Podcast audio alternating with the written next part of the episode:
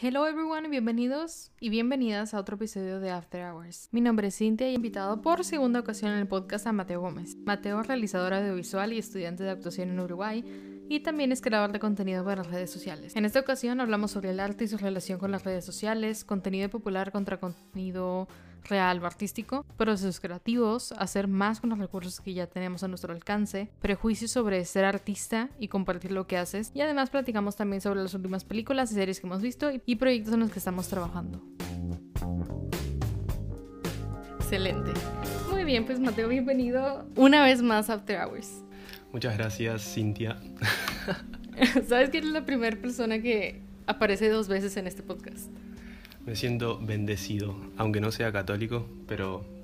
Eh, no, aparte fue muy, muy rápido todo y me desacostumbré a ser una persona espontánea, así que está bueno volver a ser espontáneo. Bueno, y tenemos como tiempo queriendo volver a grabar, creo yo, entre que aquí, Clubhouse, lives en Instagram, y la verdad es que no se ha armado nada, no hemos hecho nada hasta ahorita que ya sucedió espontáneo el empezar a grabar. Y una de las cosas de las que estuvimos platicando fue como la presión en las redes sociales por estar publicando cosas, más siendo creativos y así, pero como los cinco minutos previos a empezar a grabar esto, me quedé pensando que la vez pasada que grabamos, como que siento que no explicamos bien o no platicamos bien de exactamente tú qué haces, que, a qué te dedicas, etcétera. Como que eres creativo, sí, subes contenido y todo, pero ¿en qué área de la industria creativa te encuentras? Qué pregunta, la pregunta del millón. Eh, soy realizador audiovisual, o sea, me gradué en la carrera que hice con ese título.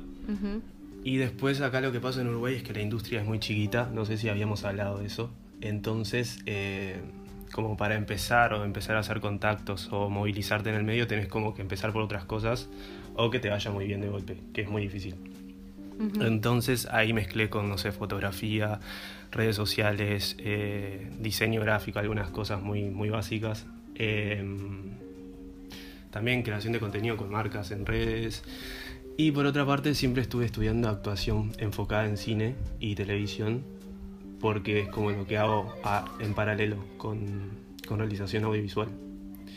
Así que sería eso. La vez pasada no nos habías contado, creo que nada de eso, nada más que yo te pregunté y ya lo habíamos platicado y ya yo lo escribí como que Mateo es bla, bla, bla. Pero creo que no lo habíamos dicho en el podcast, entonces importante un año después que la gente se entere exactamente qué es lo que hace y por qué estamos hablando de todo esto, qué es lo que hacía y qué es lo que sigues haciendo. Y yo creo que va de una mano con lo que queremos platicar, que al ser creativos y por ejemplo tú estudiando cine y haciendo todo lo que haces y también yo por mi parte, pues en general en la industria, creo que hay como que, al menos yo sí lo siento, una presión agregada, por ejemplo, en redes sociales o en portafolio, en general con todo lo que hacemos, con que salga bien. O que parezca que lo hizo alguien profesional, ¿sabes? Sí, total. Sí, lo que hablamos la otra vez de que es como una carta de presentación, tipo... Ajá. Como que casi toda, en, cualquier búsqueda de trabajo siempre te van a pedir alguna red social, sobre todo Instagram capaz o no sé, eh, como para chequear qué estética tenés o qué te gusta o qué tipo de cosas haces. Y si está esa presión como de hacer todo estético y, cuidado, que en realidad es un poco... es ambiguo el sentimiento. Por la frase que escuchábamos la otra vez, que no me la acuerdo bien, pero era algo así como eh, que crear sin, sin inspiración no era como arte, sino que era, no me acuerdo bien la palabra, pero vos te acordás, creo o la tenés ahí guardada. ¿Para qué capaz la busco? Sí, que era algo así como que las redes sociales nos han hecho como sentir la necesidad de que tenemos que estar creando y subiendo contenido siempre. Y por la inspiración no llega así, ¿verdad? Que sí, que totalmente de acuerdo estoy con eso. Me parece igual como que hay que... que, que depende mucho de lo que estés buscando con tu comunidad o con tus eh, seguidores, entre comillas. Eh, o sea, ¿qué quieres generar? ¿Qué quieres hacer? Porque no es lo mismo si sos, no sé, yo que sé, fotógrafo, pintor, pintora, eh, a que sos, yo que sé, alguien más enfocado en marketing o estratégico. Entonces ahí como que me parece que, que, ¿qué es el arte? Sería la pregunta. ¿Y de verdad es arte lo que subimos a social media o no es arte? O cómo se conecta el arte con el marketing o, o como lo más estratégico con lo más creativo. O si lo estratégico puede ser creativo. Es un viaje todo. Viajes como loco. Tenemos la idea de que la persona que está creando y no le interesa nada y no importa el dinero, pero pues obviamente importa el dinero. Las redes sociales han sido como una herramienta para estar subiendo contenido y para que más gente te conozca, te contrate. Total. Y más, pero pues es como el estar constantemente, siento yo, como que luchando un poquito entre que subo algo que yo sé que va a ser popular o subo algo que me gusta y que cree y lo subo porque es mi portafolio. Total, también pasa a veces cuando te comunicas, te comunicas, te comunicas con marcas o te contactan marcas eh, y muchas veces como que ya atribuyen que tu trabajo va a ser gratis porque estás en redes sociales, que es una locura. Eh, o muchas veces te ofrecen solo un producto que no, no se equipara a las horas de trabajo que te pueda generar, generar ese contenido. Pero las marcas, sobre todo no sé si pasa allá, pero acá en Uruguay es muy común que, por ejemplo, creadores de contenidos trabajen solo por canje y no haya tipo un pago real. Y esto, esto es muy raro, el tema de redes sociales. ¿Y a ti cómo te ha tocado eso? Porque pues tú eres el que tiene los seguidores, tú eres el influencer en esta conversación. No. eh, bueno, primero yo no trabajaba en redes porque como que no, se me había ni ocurrido. Eh, como que subía fotos porque me gustaban o de viajes y cosas y fue generando audiencia. Igual chiquita, pero está. Y después me pasó en 2018 creo que fue, que, me contactó como una agencia que como, que eh, conectaba influenciadores, entre comillas, y marcas de acá de Uruguay y ahí fue que conecté con muchas marcas. Después esa como empresa cerró por todo lo del coronavirus y el COVID, no sé qué. Eh, y como empecé yo a moverme por mi cuenta, pero tampoco es como que, que me enfoque mucho en eso. Es cuando van surgiendo, van surgiendo. Y lo que me pasa a mí es que no me gusta trabajar con, con marcas que no sienta que, que van con como mi perfil. Entonces muchas veces toca rechazar marcas. Pero eso es un tema más personal. Pero sí, no tendría como una. como una. No sé, como que va surgiendo, no tengo como una rutina marcada en términos de ese. Como en redes, digo.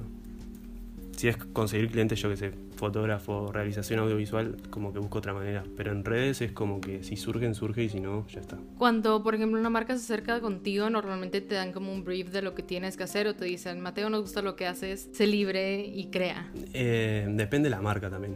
Si son tipo eh, agencias o marcas como más internacionales, eh, haces como una especie de contrato, entre comillas, y ellos te dan como cuántas publicaciones, como que vas eh, vas eh, dialogando eso, o sea, cuántas publicaciones pretenden subir, cuántas historias y cuál es el presupuesto. Y si son emprendedores, tal vez como más, más informal todo. Pero sí, por lo general te dan como una, una base de cuántas historias, cuántos posteos tenés que hacer.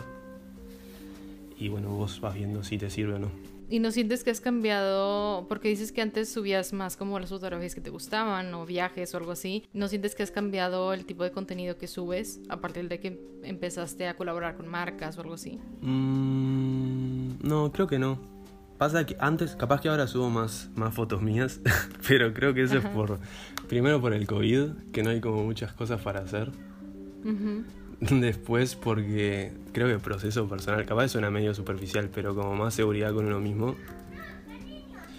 Eh, pero no, capaz que lo que intento hacer ahora es como generar como una estética más global cuando entras a mi Instagram, por lo que hablábamos antes de, de que es como una carta de presentación. Pero creo que el contenido en sí no cambió mucho, siempre subí como el mismo estilo de cosas. Lo que me pasaba antes capaz que estaba más enfocado como en, en lo audiovisual o tipo fotografía. Y ahora tipo como que se mutó un poco más para como el lifestyle. Que tampoco es lifestyle, pero como más eh, lo que hago tipo día a día. Y por ejemplo, tú que estudiaste cine y actuaciones y no ves como Instagram, por ejemplo, o a lo mejor algún, no sé, Behance o TikTok o algo así, ¿no lo ves como una oportunidad para subir algo de eso o lo tienes como que súper separado? Mm, creo que ahí entran en juego algunos prejuicios que hay socialmente. Eh, con respecto como al artista, no me considero artista, pero digo, como en términos generales, como el actor o la actriz que suben contenidos a TikTok, como que mucha gente los ve como, ay, no son tan cultos o no son tan como, no sé si me entendés lo que digo. No son tan profesionales, son como más, eh, quieren fama, cosas así. Eh, entonces eso a veces como que te limita un poco. Pero a la vez siento que es una plataforma que te conecta con un montón de gente, por ejemplo TikTok, y, te hace tener una audiencia grande que te sirve también como para que te vean personas o conseguir contactos y trabajos. Entonces como que intento ahí echar las dos cosas. Em, pero sí, no, yo no tengo ningún problema. No me pasa que suba tanto contenido, pero creo que es porque no me organizo muy bien. tipo en TikTok y eso. Por lo que dices, siento que sí hay como cierta presión a... No en general subir fotos tuyas, que es algo que ya haces, pero a lo mejor en ya subir como no sé cómo decirlo, como que las cosas que ya haces como más profesionalmente o lo que a lo mejor ves para ti en 5 o 10 años o como que tu sueño o tu carrera ideal o lo que sea, como que para eso se sientes más presión, ¿no? Para subirlo. Para, a ver si te entendí. Para subir tipo, por ejemplo, no sé, eh, un cortometraje que hago o algo así, o generar contenido. Por ejemplo, a mí me pasa que, o me pasaba y me sigue pasando, que a mí me costó para empezar decirme fotógrafa y es algo con lo que he batallado bastante. Y luego después ya me dijo que soy fotógrafa, pero que sube una fotógrafa en su cuenta personal y en su cuenta como aparte, si es que las tiene separadas, no la cuenta profesional. Y luego en la cuenta personal, qué tipo de cosas voy a subir que parezca que soy fotógrafa. Entonces era todo un tema el tratar de emular lo que hacían los fotógrafos que yo admiraba para también hacerlo. Pero ya proyectos que no necesariamente son comerciales, que son como más personales, siento que a lo mejor a mí en lo personal me cuesta un poquito más subirlos porque pues ya es como ser un poquito más vulnerable y enseñar eso que estoy haciendo. Sí, ahora te entendí, total. No, las cosas como más eh, personales no las subo nunca. subo, como las cosas más, eh, más como, no sé si superficiales sería la palabra, pero más tipo, eh, más del día a día. Creo que es un poco por lo que decís, como de que te pone en un lugar más vulnerable. Y ta, es eso. Sí, siento que, o sea, en general como que va en teoría hacia allá como que a compartir más vulnerable todo, como que la tendencia, pero como quiera está filtrada, ¿no? Esa realidad en teoría vulnerable, pues obviamente escogemos qué publicar y qué no publicar y cuándo decir que estamos mal y cuándo no decir que estamos mal. Y probablemente cuando realmente estamos mal, pues no publicamos que estamos mal, ¿verdad? Eh, sí, igual no sé bien por qué no subo ese tipo de contenidos. No sé si será porque capaz que lo subís y tipo lo ven cinco personas. Eh, no, no sé, no sé bien, no sabría qué responderte. Creo que es por un tema como de que capaz que rompe con cierta como estética o algo así. Y, como las dejo más para yo que sé, presentar en, en un reel o en un portfolio, tipo en un trabajo más profesional, entre comillas. Ajá, si alguien te lo pide ya específico, o sea, no estarlo publicando para que el mundo lo vea. Claro, ahí sí, o sea, cuando me presento a trabajos más como... Eh, o buscando clientes tipo en algo freelance, ahí sí muestro tipo de trabajos hechos que tengo en un portfolio y todo eso. Pero en las redes no sé por qué no lo subo. No sabría, tendría que, tendría que hacer introspección con eso. Lo peor de todo es que ahora me voy a quedar pensando tipo dos semanas por qué no subo eso. No, pero yo creo que a lo mejor viene mucho de eso, ¿no? Que ya es un trabajo o ya son cosas como, no sé, o sea, porque yo lo veo así como que no necesariamente comparto eso, por, por una parte por lo vulnerable que puede ser el compartir eso y también porque, no sé, que son cosas que a lo mejor yo me tomo más en serio y no sé si estoy lista a lo mejor para sacarlo al mundo y que me digan, no, tipo, no está bien hecho o que, no sé, o no he encontrado la forma de mezclarlo con lo que ya subo.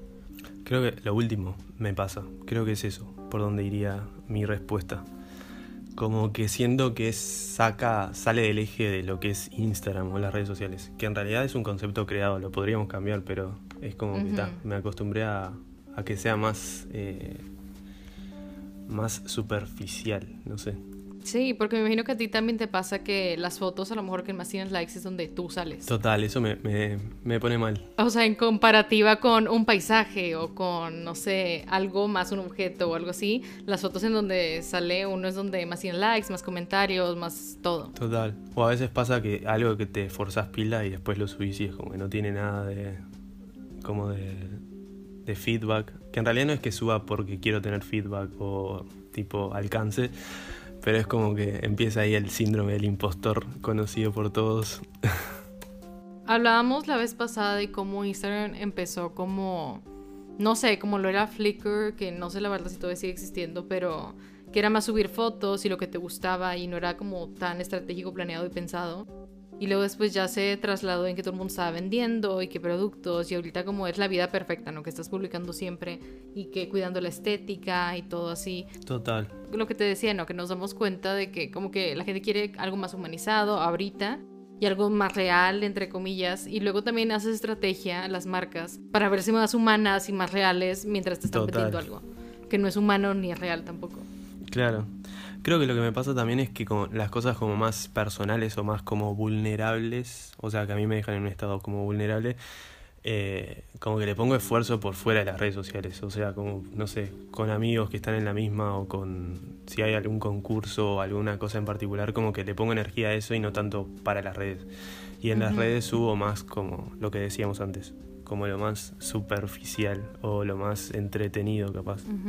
Sí, más lo que la gente, la, gente, la gente espera ver, ¿no? Normalmente. Sí, capaz que ahí también se suma lo de las marcas, que las marcas como que llaman más la atención que subas algo que, que pueda servir como para vender algo aunque suene horrible, que si subís algo como más artístico. Que se conecta un poco con la pregunta del principio de qué es arte. Ah.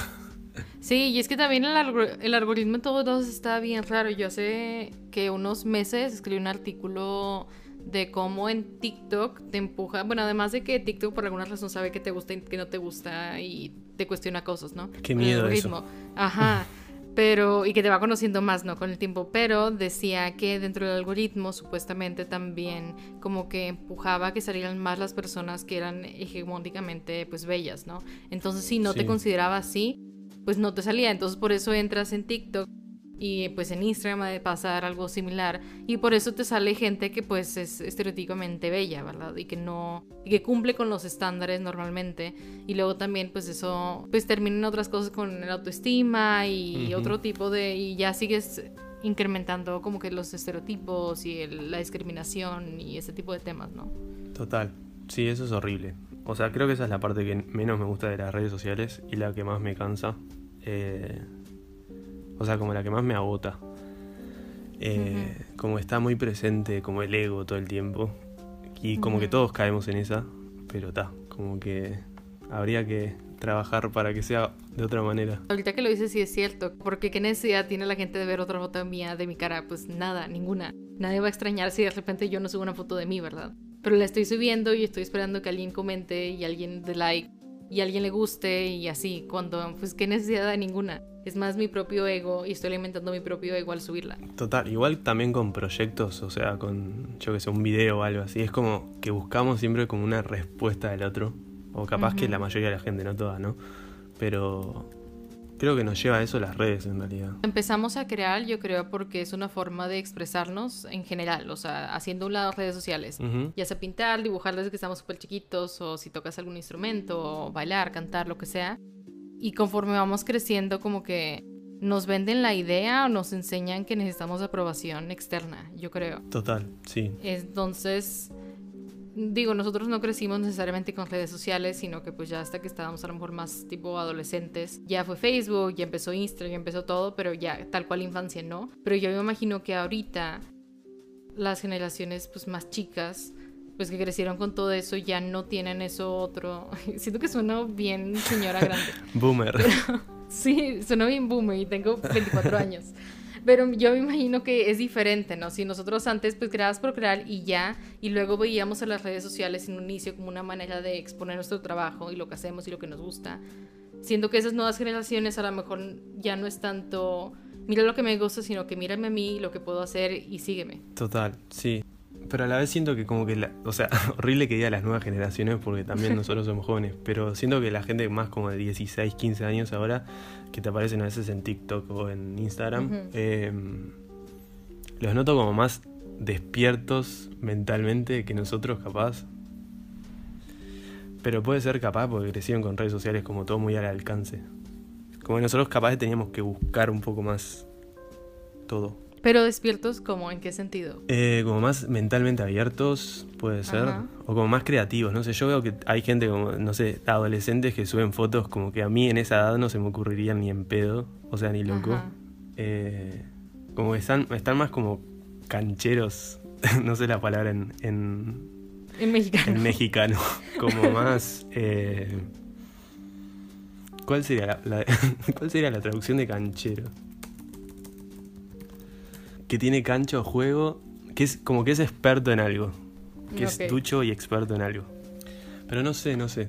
Son cosas que se me ocurren que capaz no son así. Géminis. Sí, yo, yo opino lo mismo. O sea, creo que un lado, algo positivo de las redes sociales y las nuevas generaciones es que obviamente están más abiertos y cosas que a lo mejor a, ti y a mí nos, nos costaron más trabajo de construirnos o entender o aceptar, pues ellos no, ¿verdad? Ellos ya lo ven y ya es algo normal. Muchas cosas que pues desde un principio debieron haber sido normales y debimos habernos cuestionado nosotros. Total, sí. Entonces yo creo que eso está muy bien, o sea, que hablan de esos temas y que ya los comparten. Y cuando yo me iba a imaginar que iba a hablar a lo mejor de no sé, de por qué la homofobia, por qué el racismo a mis 12 años, pues en la vida. Pero pues ahorita hay gente de 12 años que literalmente es muy vocal con eso. Ahí va, en esas cosas me refería. Como que ahí los noto mucho más avanzados. Pues obviamente hace mucho falta y no sé allá, pero siento que por ejemplo aquí la educación está súper mal en ese aspecto. Acá en Uruguay mmm, creo que está bastante bien comparado con otros países de, de Latinoamérica pero igual. O sea, creo que falta en todo el mundo trabajo en ese aspecto. Eh, me encanta cómo vamos de un tema al otro. Eh. Ese era el punto no del, episodio. Según yo, íbamos a filosofar y a pensar en voz alta. Entonces estamos Me encanta. Eh, aparte, Libre y Géminis, estoy ahora con los signos como un combo hablador. Me perdí con lo que estaba diciendo. Estábamos hablando de la educación en Uruguay y en México, en ese idioma. eh, no, yo que en, Uruguay la educación. Hoy justo estaba hablando algo con unos amigos eh, y amigas que pasa en Uruguay, sobre todo como en la industria creativa, que mm, como capaz no hay tanto acceso, por ejemplo, a equipos. No sé si esto lo hablamos en el otro episodio, creo que no.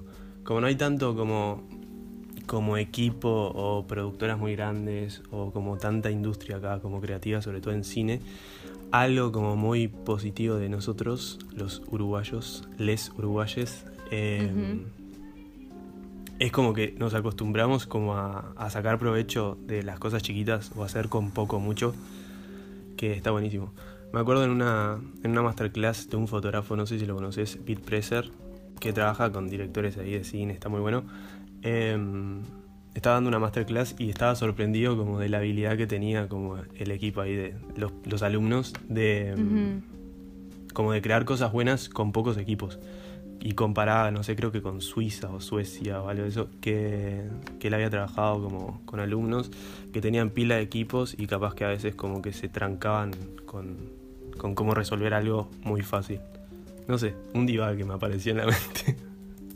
Que me parece que está bueno es algo muy, o sea que nos quejamos de ser tercermundistas, ¿no? Y la falta de recursos, que la educación y pues todo lo que eso implica. Pero siento que nos ha hecho en general como más creativos, y no creativos en cuanto a que pintas, bailas, grabas, tomas fotos, sino que creativos en utilizar los recursos que tienes o el equipo que tienes a tu favor y crear algo, ¿verdad? Con eso, o hacer algo con eso. Total. A mí, por ejemplo, ahora me pasa que eh, como que se me rompió la cámara y estoy en busca de qué cámara comprarme y todo eso.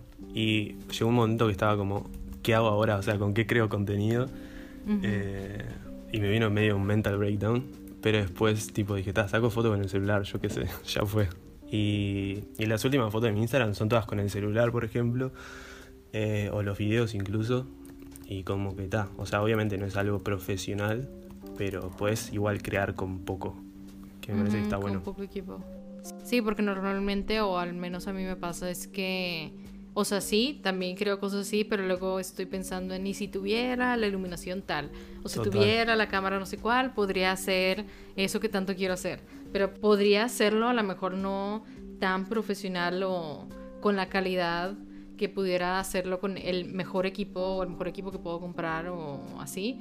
Pero igual lo podría hacer, igual podría empezar a hacer algo y no estar esperando a que llegue ese algo que según yo me va a resolver todo. Creo que es como una idea también como media impregnada por las redes de que para hacer tenés que tener mucho o como de lo que vivimos socialmente. No sé si las redes en sí, tampoco es como que toda la culpa la tengan las redes, pero como de esperar a tener mucho, mucho equipo, mucha plata o mucho algo para poder generar contenido o, crear algo. Eh, Porque en realidad, por ejemplo, si tenés un lápiz y una hoja que muy fácilmente seguramente lo consigas, eh, ya puedes, yo qué sé, escribir un cuento, escribir un poema, escribir ideas que te surgen. Eh, capaz que no vas a hacer una película si no tenés equipo, pero crear puedes igual. Y a veces se transforma como una tranca de no voy a hacer esto porque no tengo esto. Y en realidad sí se puede, señores y señoras. Ah. Sí, en realidad sí se puede. Y no es, o sea, en plan de romantizar el no tener cosas, pero creo que es cuestión de empezar a hacer, a pesar de que no tengas todo el equipo que tal vez creas que necesites. Yo creo que inclusive nos vamos dando cuenta haciendo eso, en realidad que necesitas, que no necesitas, y vas como afinando tu visión, ¿no? También, porque a lo mejor tienes la idea de que quieres, no sé, ser cineasta y luego ya que estás accionando y haciendo algo similar te das cuenta que pues no, la verdad es que no me gusta nada, entonces pues puedes cambiar hacer alguna otra cosa. Sí, o sea, no estaba romantizando igual la, meritocracia, pero me refería como que está como que está bueno como como igual o sea, hacer cosas con poco.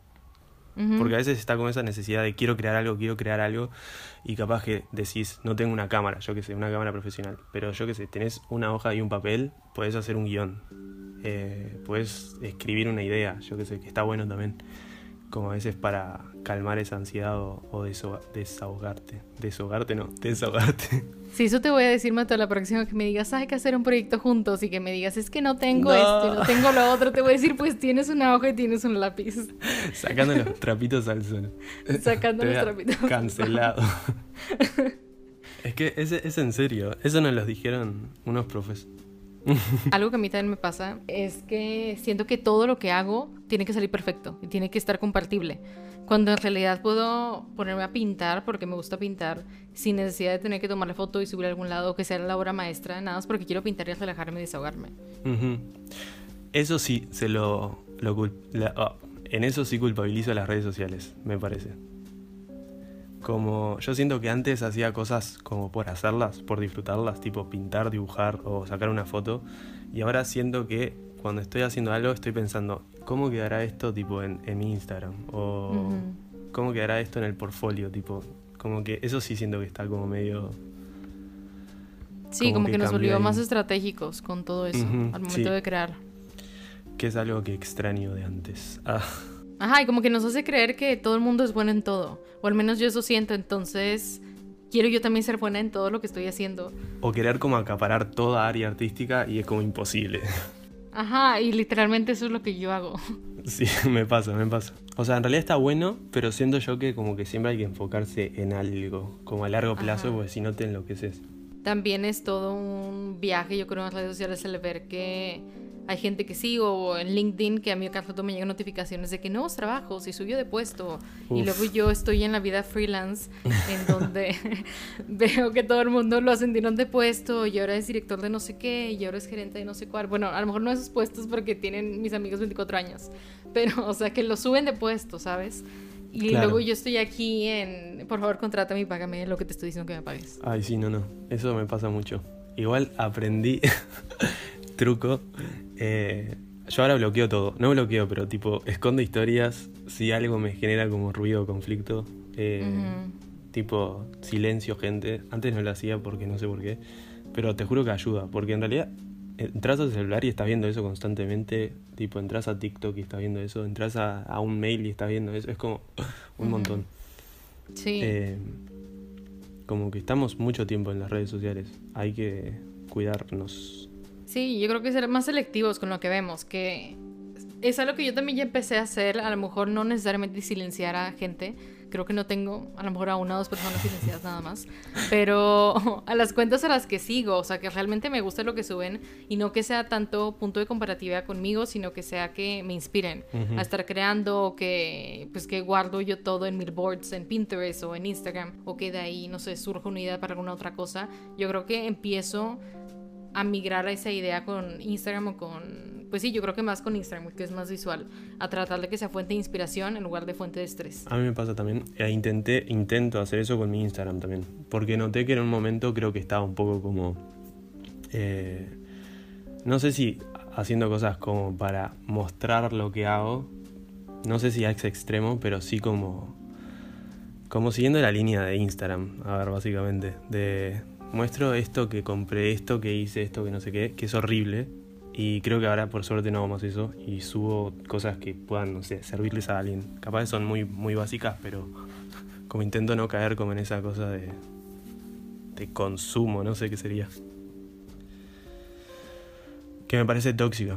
Siento que es como, como falacia capitalista, ¿no? De todo el tiempo estar trabajando y trabajando y trabajando y enseñando y presumiendo y diciendo que tú eres y que tú haces y que tú tienes y todo. Y aparte todo el tiempo, o sea, no es que sea cada un mes, es tipo todos los días, cinco historias.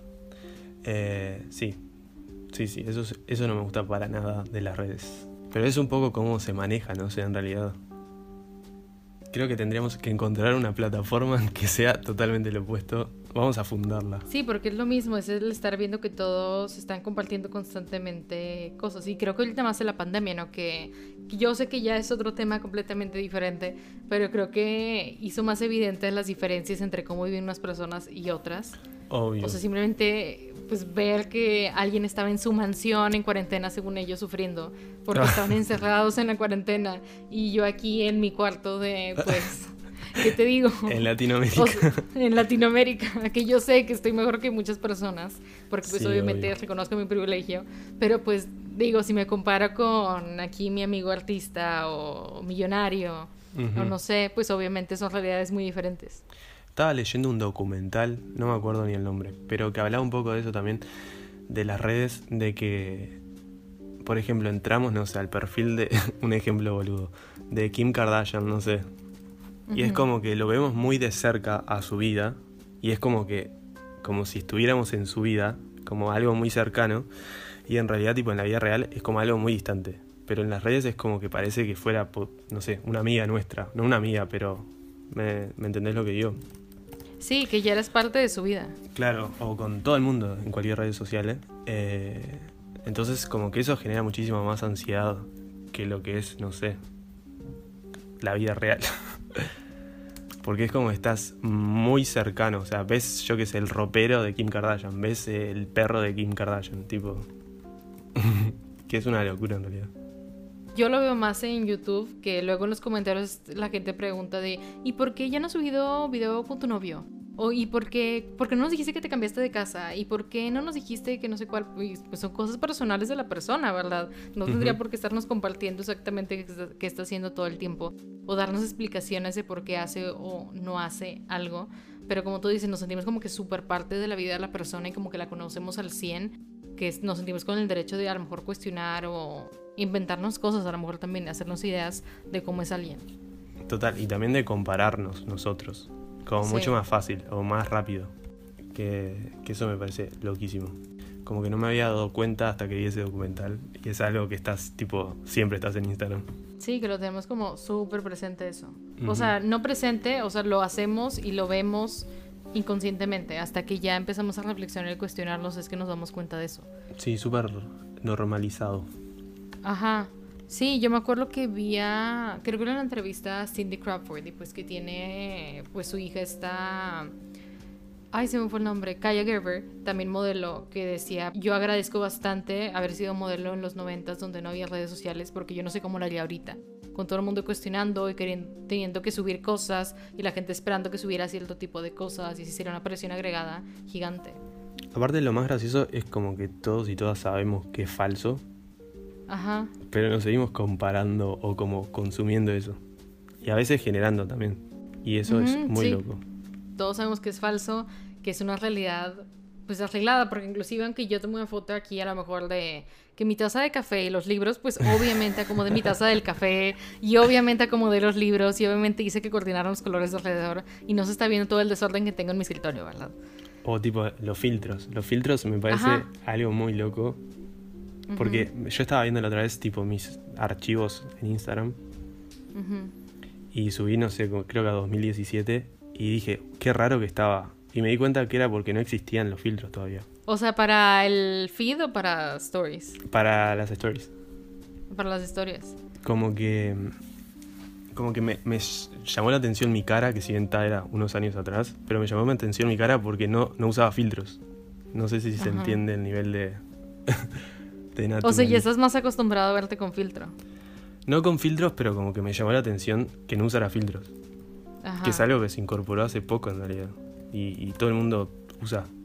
No hay nadie que no use filtros, me parece. Yo ahorita también siento extraño si voy a grabar algo, por ejemplo, ya sea a mí o algo, siento raro no poner filtro. Y no necesariamente filtro que te modifique la cara, porque luego hay filtros que siento que me veo más extraña con el filtro que sin el filtro. Claro. Como que estoy muy acostumbrada por las fotos que subo y por las historias que subo a ver los colores de cierta forma y si no los veo los colores de cierta forma en lo que estoy grabando, como que siento que algo hay extraño. Total, o sea, me refería también a esos filtros, no tanto a los que distorsionan la cara, sino como a un colorcito, tipo algo que le deja más suave la piel, como que es una locura, no sé. Y lo aceptamos y lo seguimos haciendo. Sí. No, mira, algo de lo que también vamos a platicar, yo creo que ahorita ya hay que platicarlo, es de lo último que habíamos visto o que habíamos pensado de películas, series así. ¿Qué es lo último que has visto tú? ¿Qué es lo último que he visto? Eh, déjame fijarme porque veo muchas cosas. de películas, lo último que vi, The Night, del 2020, es una coproducción Estados, Estados Unidos y Irán. Y lo gracioso de por qué vi esta película fue porque la actriz que actuó en la película me contactó una vez por Instagram, no sé cómo, eh, para pedirme que le grabara tipo un video saludando desde Uruguay para un video que ella tenía de una canción de ella. Y ahí como que encontré la película y la pude ver y estaba muy buena. ¿Y si, te grabaste? Sí. una vergüenza me dio, pero, pero lo hice. o sea, y el video existe y está en el mundo. Eh, espero que no. pero me parece muy loco también cómo contactas con gente en Instagram. Eh, no, pero fuera de joda está muy buena la película. Es tipo un suspenso medio psicológico.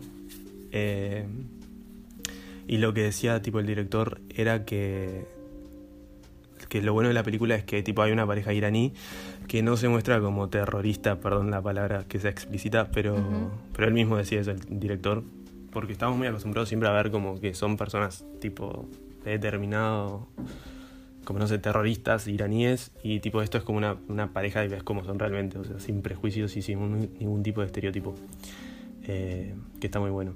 Sí, sí, normalmente estamos acostumbrados a ver eso, como yo estoy acostumbrada a ver que los mexicanos son narcotraficantes. Muy total. Claro, como que la película tiene una mirada iraní del asunto y no tanto estadounidense. Sí. Eh, si bien es coproducción, porque está transcurre en Los Ángeles. Sí, son miradas que nos hacen falta también, porque normalmente vemos todo a través del lente de Estados Unidos. Sí, total. No sé cuántas veces dije sí total, perdón si alguien está escuchando eso. tipo un trago de. Cada un trago cada vez que digo sí total. Después otra película que vi, que creo que vos la viste, fue. No me acuerdo cómo es en inglés. Run, creo. Corre. De Netflix. No, yo no la vi. Está buena, me sorprendió. Pensé que iba a estar mala, pero está buena. Es con Sarah Paulson y no sé quién es la otra, pero creo que debutó como actriz en la película. Eh, que es un suspenso ahí medio psicológico también. Está en Netflix, si la quieren ver, está buena. El final un poquito, mm, pero recomiendo. Y después he visto muchas series. ¿Y vos qué has visto, Cintia? Pregunta del millón. Yo qué he visto, es que es, un tema. De hecho, hoy grabé episodio yo sola en monólogo. Entonces, me estaba platicando ahí que casi no veo películas, no porque no me gusten, porque me gustan mucho las películas, pero como que no me gusta el no poner la atención necesaria a las películas. Entonces, si no tengo el tiempo para realmente poner toda mi atención a la película, no la veo, entonces por lo mismo no, sino que pongo series de fondo o algún podcast o algún video o algo que no me requiera toda mi atención al 100%. Eso es lo que pasa. Sí, como mucho respeto por el cine. Ajá, exacto, porque la quiero ver y entender como que cómo va fluyendo la historia y visualmente y todo, para luego después también ponerme a buscar entrevistas y así a director, a actores, a todo porque soy obsesiva de esa forma, pero no he tenido el tiempo para hacer toda esa dinámica. Pero del último que he visto fue First Reformed, este, con Ethan Hawke. No sé si tú ya viste esa película. Mm, ¿En español? eh, ay, no sé, a ver. El reverendo en español. El reverendo. El reverendo, sí, la vi. Sí, sí, bueno, fue, es de las últimas que he visto. Este, y sí me gustó. O sea, normalmente yo no veo películas como sobre la iglesia porque yo no soy fan de la iglesia, pero como me gusta la idea de que criticamos a la iglesia en esta película. Entonces, no estoy en contra de la película. O sea, el final está medio trippy, pero me gusta. Perdón, no la vi. Me confundí con otra que está él, con Emma Watson, creo. Ah, no, esa no la he visto. A ver, o estoy inventando. Ay, creo que se llama Regresión, puede ser. Más gracia que yo diga los nombres en español. Regresión, sí. Pasa que es en español la película, ¿o no? La dirigió. Claro, la dirigió Alejandro Amenabar. Regresión. Que también creo que él hace como un cura o algo de eso. Por eso pensé que era esa. Pero no, no es. No, no la veas. ¿No la veo? No. O sea, yo la vi por Emma Watson y fue tipo. Mmm, horrible. Esa la quitamos de la lista entonces de películas que vamos a ver. Sí, pero yo la que vi es de con Ethan Hawke y sale también Amanda Seyfried y es un pastor que como de la iglesia protestante o reformada, una de las primeras en Estados Unidos, que pues es como que parte de la iglesia y un día llega Amanda Seyfried a decirle de que quiero que hables con mi esposo porque mi esposo desde que regresó de Canadá de protestar por el medio ambiente está muy mal y quiere que aborte. Yo no quiero abortar porque cómo voy a abortar a nuestro hijo, ¿no? Entonces va Ethan Hawke a platicar con él, pero en el discurso, pues Ethan Hawke como que se empieza a envolver con lo que el otro le dice y empieza a darse cuenta que pues sí, el mundo pues está yendo a la shit, ¿verdad? Que no estamos cuidando el medio ambiente y que los polos están derritiendo y así ya no encuentra bien qué decirle, pero se pone de acuerdo con él para verlo al día siguiente y verlo más días para pues tratar de calmarlo, ¿no? Porque el hombre estaba como muy desesperado. Y cambia la cita que iban a verse el siguiente día para el lugar donde lo iba a encontrar y se encuentra muerto, se suicidó el señor. Spoiler, Cintia. No, eso pasa en los primeros 10 minutos. Ah, eso no es la trama. Yo no te voy a explicar la película. El punto es que para es empiezan, ajá, ese es el detonante para que se toda la historia. Pensé que me estabas contando el final. No, no, no, yo no cuento finales. En este podcast y yo, Cintia, no cuento finales de películas ni de series. Y si sí, avisaría de que paren todo. Pero sí, entonces sucede eso y es un detonante para todo lo que viene después y todo lo que él se empieza a cuestionar y pues en general, ¿no? Lo que sucede en la película. Es una película interesante, está un poquito trippy en algunas partes, pero la verdad sí la recomiendo. Bueno, la voy a ver, la anoto. Seguramente la vea hoy o mañana. Porque ahora estoy en mi, en mi etapa de que miro muchas películas. Después, tipo, pasan tres meses que no miro nada y después tres meses que miro 150 películas. O sea, estamos en buena etapa para regresar al newsletter. Eso es lo que me estás diciendo. Sí, total. Probablemente se regrese el, el, newsletter. Así es, ahora hay material para escribir de. Bueno, y algo que también estoy viendo es que tú me recomendaste Snowpiercer, creo, la serie. Sí. Porque según yo era película, ¿no? También yo la tenía anotada como que la quería ver película, pero la verdad es que no la encontré en ningún lugar. Y luego también la tenía agregada en mi lista de Netflix, pero la serie. Y no la quería ver según yo, porque quería ver la película primero, pero en ningún lugar está la película. Entonces empecé a ver la serie. Yo vi la película después de la serie. La película me gustó menos que la serie. Sí. Eh, y es del director de Parásitos. Bon Joon, ¿no? Sí. Pero no, no sé, no me gustó mucho. O sea, es buena, pero como que me aburrió, no sé, no sé. No sé, no conecté mucho con los personajes. O sea, me parece, no me parece una mala película, pero como que no me llegó. Me llegó más la serie, capaz que es como más de entretenimiento igual, pero me llegó más. Eh, y yo creo que la vi en Prime, no me acuerdo. La serie me gustó. O sea, ¿viste las tres temporadas? ¿O dos? ¿Cuántas son? ¿Dos? No, voy en el tercer capítulo. No. O sea, voy empezando la serie. No spoilers. No, no, no, no. Eh, ¿Cuántos capítulos hay? Son 18 capítulos. 10 en la primera y en la segunda 10 también, ¿no? Creo que 8 en la primera y 10 en... A ver. Claro, son dos temporadas. Se, estrena ahora la tercera, creo que el año que viene. Yo ya terminé la segunda, ahora estoy en crisis. ¿Y si vale la pena la segunda temporada y todo? Tú que ya vas más adelante. Creo que me gustó más la segunda temporada, ¿eh? ¿La segunda?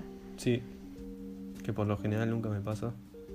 Es más como político, o sea, la primera también claramente, pero esta es como más más dinámica. Mm, ok.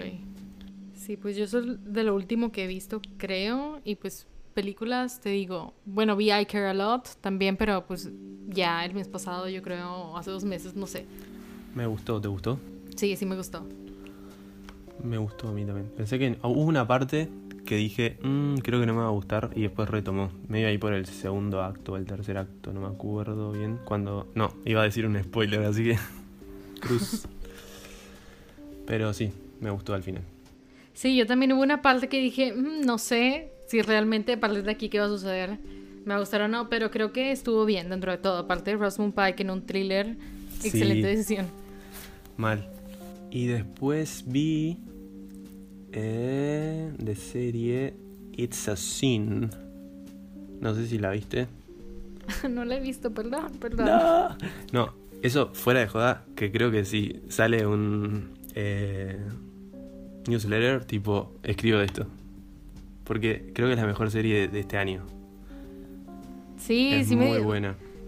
Sí, ya sé, sí me dijiste. Ok, entonces vamos, yo voy a ver la serie y el newsletter también va a salir con esa serie. Por favor. Avisados están todos los que están escuchando, va a haber newsletter otra vez. Sí.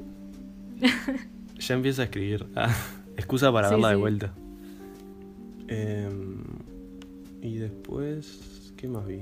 Esta con Nicole Kidman y Hugh Grant. The Undoing, ¿puede ser? The Undoing. Sí, no, está, está buena, pero me esperaba más por ser de HBO. Y después de ver Big Little Lies. Ah, yo Big Little Lies sí la vi, esta todavía no la veo. Está, está buena, pero no tanto. Oye, sí está en Prime, Snowpiercer, porque según yo no, hasta la tengo agregada para verla. ¿Viste, viste, viste? Mírala y después decime qué te parece. A mí no, Sí. me, no me convenció, no sé por qué. Sí, la voy a ver. Pero es que no tiene, o sea, sí, obviamente es como que la misma trama, pero ¿cuál es la diferencia entre la serie y la película? ¿O es como que en el mismo mundo o es en teoría lo mismo pero en serie? o qué? Eh, es, el mismo mundo es. O sea, la Ajá. misma, como el mismo plot, digamos. Ujú. Hay mismos personajes. No me acuerdo si tienen los mismos nombres ni nada. Pero, o sea, como que son los mismos personajes. Pero eh, como que no van como por el mismo camino las historias. Mm, ok. Y hay en la, en la serie hay mucho más personajes, mucho más como historias paralelas, es más como serie coral y la película es más como y no sé, no no no no sé por qué no me llegó mucho. Pues que la serie también tiene más tiempo para desarrollar más a los personajes. O Sí, total. Son más capítulos, son más la historia de cada uno y todo que la película. ¿Y la Mm. película de qué año es? Del 2013. Sí. Creo que capaz tiene como un lenguaje un poco no muy convencional, que por eso me la tendría que dar de vuelta, la verdad. No puedo creer que de lo último que vi, y siendo que vas a un short fue Cinema Paradiso, o sea, todo mal. Y Hace como dos hace- meses. hace- ajá, y Sí, no, igual no te juzgo porque a mí me pasa. Que hay veces que no, como que no me concentro. Me pasa con le- leyendo también, ujú. que es como que no estoy en el mood y tipo. ¿Y vos, proyectos personales, profesionales? Le, le hacía la misma pregunta. Te hacía la misma pregunta vos. Oh my god, cambiamos los papeles, ahora tú me vas a entrevistar. Era igual tipo fuera de la entrevista, ¿eh? Yo creo que ya hace buen rato estamos fuera de la entrevista. Mal. creo yo. Recolgado, Este, tipo. pero pues traigo varias cosas, o sea, ya quiero retomar otra vez el podcast porque tengo un mes sin Ujú. subir nada. Este, entonces hoy grabé que te digo, o sea, yo sola platicando, pues quiero regresarlo al newsletter y traigo varios proyectos, más yo como directora de arte y así, en Ujú. donde no necesariamente tengo que ejecutar, sino que es, haz esto y esto otro, y yo creo que diseña así, toma una foto así. Entonces, me gusta la idea de no necesariamente yo tener que ejecutar todo porque ahora sí que no podría tener tantas cosas, entonces está interesante eso. Sí, te estuve viendo en redes que subís muchos reels. Están muy buenos. Felicitaciones, la verdad. Uno que subiste hace poco. Me re gustó. Era tipo, creo que tenía como un, un vestido rosado, la modelo puede ser. Ah, sí. Sí, sí, sí. ¿Y tú qué has hecho en profesionalmente y en Yo general? ahora, profesionalmente, últimamente, no, eh, estoy, tipo, no profesionalmente, pero de estudios, estoy con mi clase de actuación que estamos haciendo un monólogo que me está llevando mucha energía mental eh, porque lo, ro- lo rodamos en junio, fines de junio, pero ya tenemos que escribirlo nosotros también y todo y hacer todo ese proceso. Después estuve grabando algunas cosillas con unas, una escuela que graba en, en Super 8, las que me mandaron la foto ahora, que es muy gracioso. Y profesional está tipo con marcas trabajando cuando salen y con tipo modelaje y eso. Que no me gusta mucho, pero bueno, pagan bien. y ahora veremos muchos castings. O sea, de todo un poco. Sí, pero estoy intentando enfocarme más tipo como al audiovisual porque si no... Pero sí, está todo muy sí, raro. Sí, porque eso es lo que más te gusta, ¿no? Sí, total. O sea, creación de contenidos me gusta enfocada más como en lo audiovisual o tipo fotos, como generar una idea o una historia. Más tipo eh, publicidad o marketing, no tanto, perdón. para eso estás vos, para cuando hagamos el estudio, para esa parte la tenés vos. No, pero fíjate que yo también me he dado cuenta que siento que me enfoco mucho yo en marketing y publicidad y así, porque digo, obviamente eso estudié, ¿verdad? Si no, no hubiera estudiado eso. Pero como que quiero también el otro lado, ¿sabes? Más en foto, más en audiovisual, más como creativo, o sea, no tan negocios y dinero y números, sino que, pues no, crear por crear o crear porque todos queremos crear algo. Siento que me falta eso, o sea, como que encontrar gente que digamos, vamos a grabar esto, ok, vamos a grabarlo y X, o sea, cada quien pone algo y se hace, que no sea bueno, y a qué marca, y cómo le vamos a hacer, no, o sea, es crear porque queremos crear. Yo sé que a lo mejor estoy soñando, pero... No, pero está bien. Hay que como que encontrar el balance ahí entre tener una... Ajá, entre las dos cosas. Está bien igual tener como una base más eh, lógica, estratégica. Creo que a mí me falta un poco sí. eso. Eh, y después como la creativa. Bueno, Mateo, pues estuvo muy padre platicar otra vez contigo después de un año de haber platicado contigo la primera vez. ¿Ya hace un año? ¡Qué viaje! Bueno, igualmente muchas gracias por la invitación. Siempre un gusto volver a After Hours. Y sí, muchas gracias también por siempre estar compartiendo todo. Eres de los que siempre comparten. Entonces, puntos extras para ti. Ah, gracias. Gracias a ustedes, a ustedes, vos y todas tus, tus personalidades por, por los contenidos que son muy útiles. Recomiendo, recomiendo. Bueno, pues muchas gracias por estar aquí, a todos por escuchar también. Y ya nos despedimos como 10 veces, siento yo. Chau, chis.